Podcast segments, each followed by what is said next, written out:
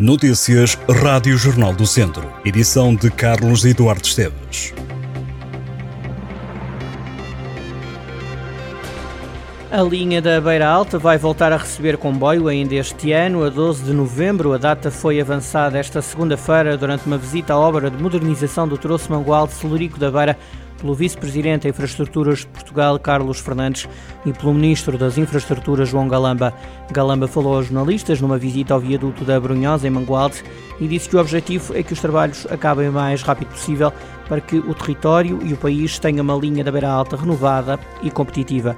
Já o Vice-Presidente da Infraestruturas de Portugal, Carlos Fernandes, referiu que vão ser construídos 16 km de novas variantes na linha da Beira Alta e que por isso vão ser poupados 25 a 30 minutos no tempo do percurso atual e com harmonização do limite de circulação na linha para cerca de 120 km por hora. Até ao final do mês, os carris vão começar a ser instalados na empreitada, que, de acordo com a Infraestruturas de Portugal, deverá precisar de reforçar a mão de obra. O Presidente da Câmara Municipal de Mangualde, Marco Almeida, disse esperar que os objetivos sejam cumpridos no mais curto espaço de tempo possível.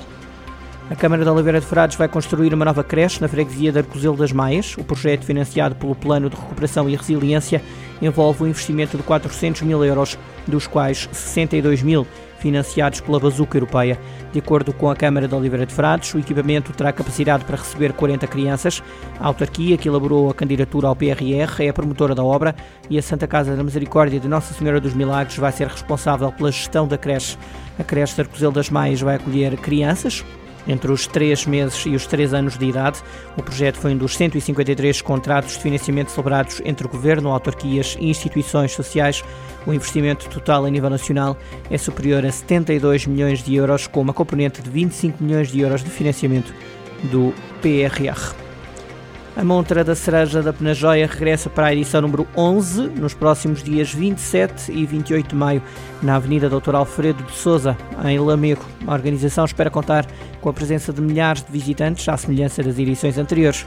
O objetivo é promover o fruto, afirmando como uma marca do território, conhecido pela vasta produção. O certame é organizado pela Amijoia, a Associação dos Amigos e Produtores de Cereja da Penajóia, e a cereja é vendida em caixas personalizadas a um preço uniforme pelos produtores locais que vão participar na montra, que tem o apoio da Câmara de Lamego. A cereja da Penajóia, uma das primeiras a aparecer no mercado nacional, beneficia de várias condições para produzir o fruto, como a qualidade, a textura e a doçura. A produção de cereja teve este ano uma quebra relativamente à última colheita. A variação das temperaturas é uma das razões apontadas pelos produtores para uma menor quantidade do fruto. Em Penajóia, a quebra da produção ronda os 40%. No entanto, a apanha não sofreu atrasos. O grupo Dança Criativa Teens da Associação Movimenta de Moimenta da Beira apurou-se para a final nacional do Portugal a dançar, alcançando o terceiro lugar na final regional que teve lugar no Parque Urbano de Tondela. A final nacional realiza-se no próximo dia 10 de dezembro em Portimão.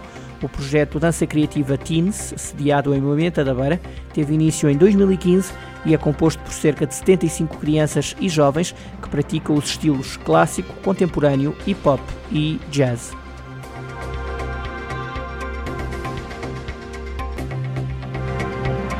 Estas e outras notícias em jornaldocentro.pt.